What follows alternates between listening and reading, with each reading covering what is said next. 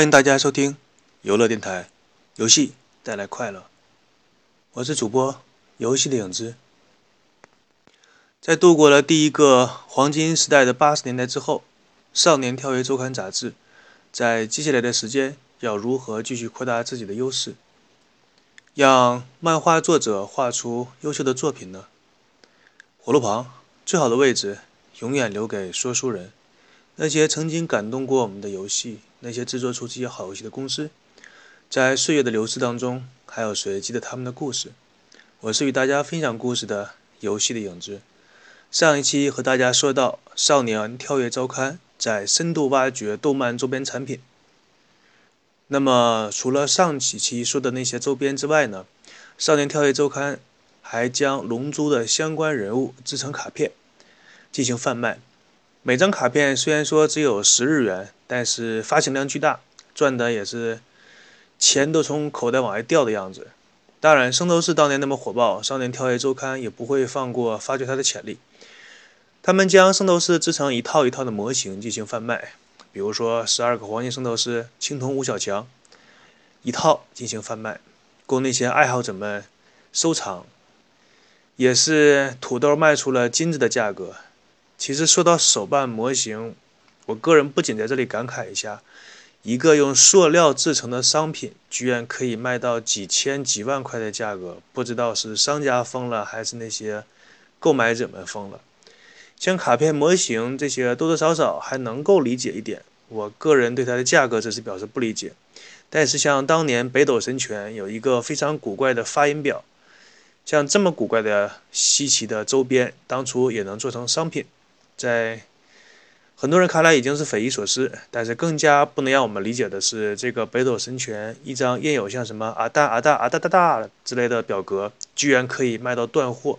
不知道当初那些购买者们是以一个什么样的心态来收藏这种东西的。这个时候呢，《少年跳跃周刊》在漫画和动画界基本上是成就了一方霸主的地位，于是他们又开始想如何能够做成跨界。来不同的行业当中挣钱，这个时候一个机会出现在《少年跳跃周刊》的面前，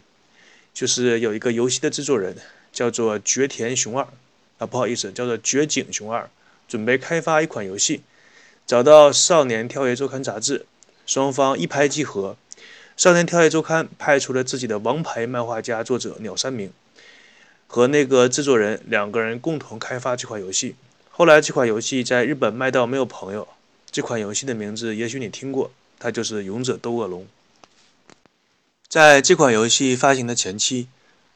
少年跳跃周刊》不惜成本的在自己的杂志上为这款游戏做宣传，然后这款游戏获得了空前的成功。为了报答《少年跳跃周刊》和继续推广这款游戏，这个游戏制作人在《少年跳跃周刊》上单独开了一个专栏，来报道跟这款游戏相关的一切状况和进程。以前有一名知名的评论家曾经说过：“当一个行业发展到一定程度的时候，特色必然会随之出现，个性必然是读者们所追求的对象。”《少年跳跃周刊》杂志在经过了黄金期之后，既有了人才，有了庞大的读者群体，更加不缺少金钱的支持。这个时候呢，一些有个性特色的漫画作者便出现在《少年跳跃周刊》杂志当中，其中代表。比较代表性的是逝者武一，以那种非常未来风格的 CG 漫画的一个作品，叫做《黑骑士巴特》，吸引了相当多对这个个性画风追捧的读者人群。在一九八七年连载的《乔乔奇妙冒险》，它的作者荒木飞吕彦也获得了相当多的读读者们的掌声。宫下亚基拉，他的一款作品叫做《魁南熟》。更是在连载了七年的时间当中，没有在他的这本漫画书当中出现过任何一名女性的角色，其个性张扬，特点可见一斑。从当年八十年代《少年跳跃周刊》杂志的黄金期之后，便迎来了色彩缤纷的收获季节。就这样，《少年跳跃周刊》杂志度过了仿仿佛是梦幻般的冒险年代，所有以冒险题材的漫画都受到了非常强烈的追捧。那么，时间来到了一九八八年秋天的时候，《少年跳跃周刊》是他二十年的纪念日，在这个时候，有一部很有代表性的作品，叫做《暗黑破坏神》，国内也有翻译成《伏魔战记》的。这部作品被评价为向少年极限挑战的作品。以现代评论体系来分类，这部作品应该是被划分成那种反传统、反正统的少年漫画设定，因为他塑造出了一个无拘无束、完全无视各种规则甚至法律，对漂亮女性表现出热情，对同为男性的那个人人群表现出自己残忍的一面。他是天使，同时他也是恶魔。事实上，这样一个主角的形象，往往是我们每个人心中的一个真实的写照，只不过在现实当中。有很多的规则，很多的法律来约束我们的本能的一些想法和冲动，但是，一旦在一些影视剧当中，包括漫画作品当中看到这样的角色，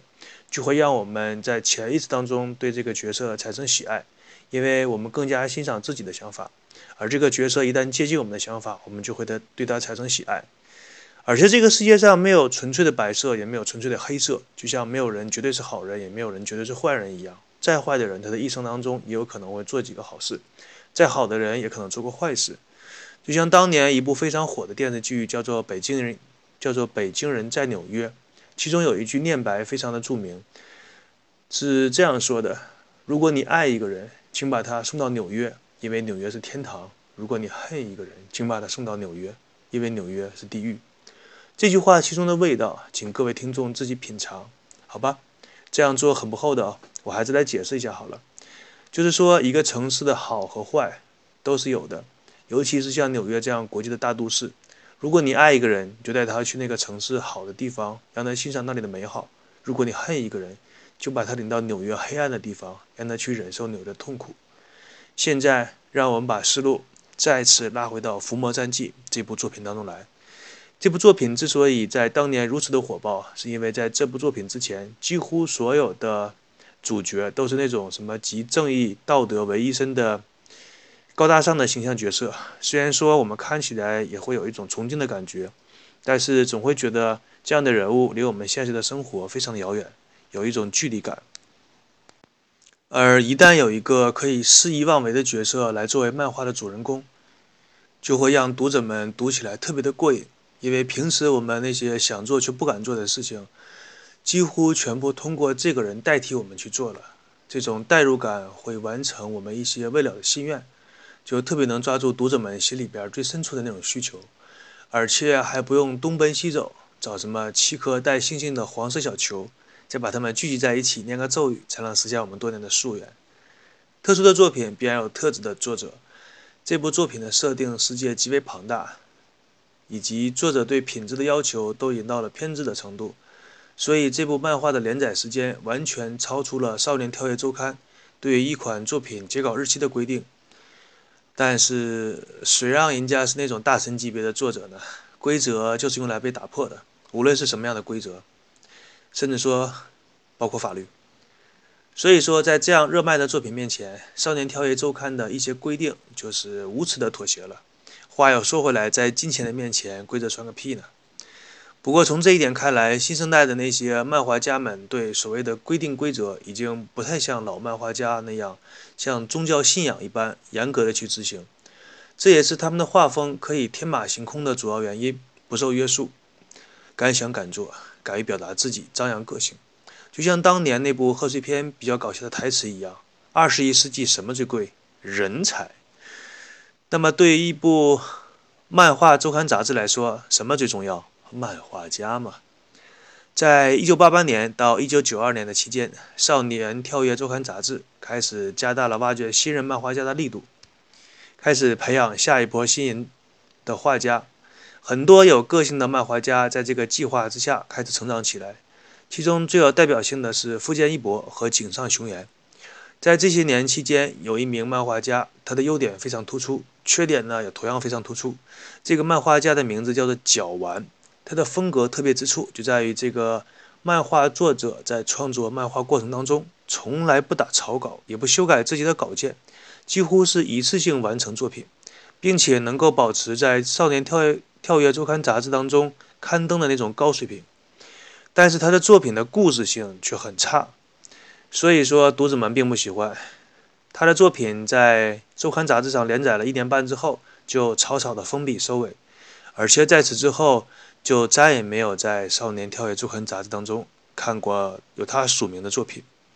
可以说，这个作者像天上的流星一样划过我们的眼前，但是只有一瞬间的时间。仔细想一想的话，这个作者就算是自己的作品不受读者的欢迎，他靠着这一手过硬的画技，也可以去给那些知名的漫画家当一个助手什么的，收入也会相当的高，下半生过一个小康生活也是绰绰有余的。说完这个呢，在影视剧当中像小角色一样的漫画家之后。接下来出场的就是当红的明星，他就是画出了《悠悠白书》这部作品的富坚义博。《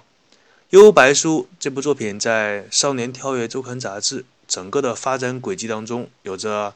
非常有纪念意义的地位和对青少年有着不同的影响。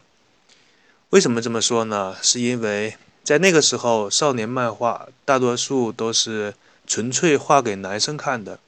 像那个年代的女生对纯粹的热血几乎是完全不感冒，并且那个时候的热血漫画呢，多数都会让女性角色什么露个底裤啊，掀个裙子呀，什么打打擦边球啊，有着相当多的香艳的画面。其实单就这一类的内容，也可以说是成就了后来的卖肉漫画。记得以前在一个动漫网站上。有一个关于卖肉动漫的评论，第一个人说：“哎，肉来肉去的有什么好看的？”结果下面有个人回复说：“其实肉来肉去挺好看的。”这两句回复暴露出了这两个观众的宅的程度。那么在当年呢，就是因为有很多这样的画面出现，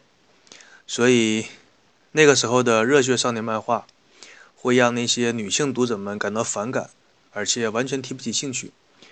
所以那个时候，《少年跳跃周刊》杂志的女性读者人数几乎可以忽略。但是从富坚义博的《幽白书》开始，就有了越来越多的女性读者来购买《少年跳跃周刊》杂志。这些女性来购买这款杂志的理由也是非常简单，就是用现在流行的话说，因为主人公浦凡优助和什么妖狐藏马这一类的美型角色长得帅气，或者是一些女性角色长得漂亮。不仅不仅仅是吸引了原来那些喜欢热血的青少年们，更是导致了那些爱美的女性读者们开始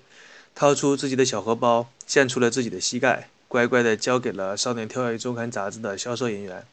并且从此以后为少年热血漫画里面加入了美型角色，增加了一个做法。看来，不仅是在我们现实世界当中，一切都要看脸。颜值第一，就算是二十元当中，脸也是非常重要的。那么今天这一期就与大家分享到这里，谢谢大家收听我的电台，祝大家开心快乐。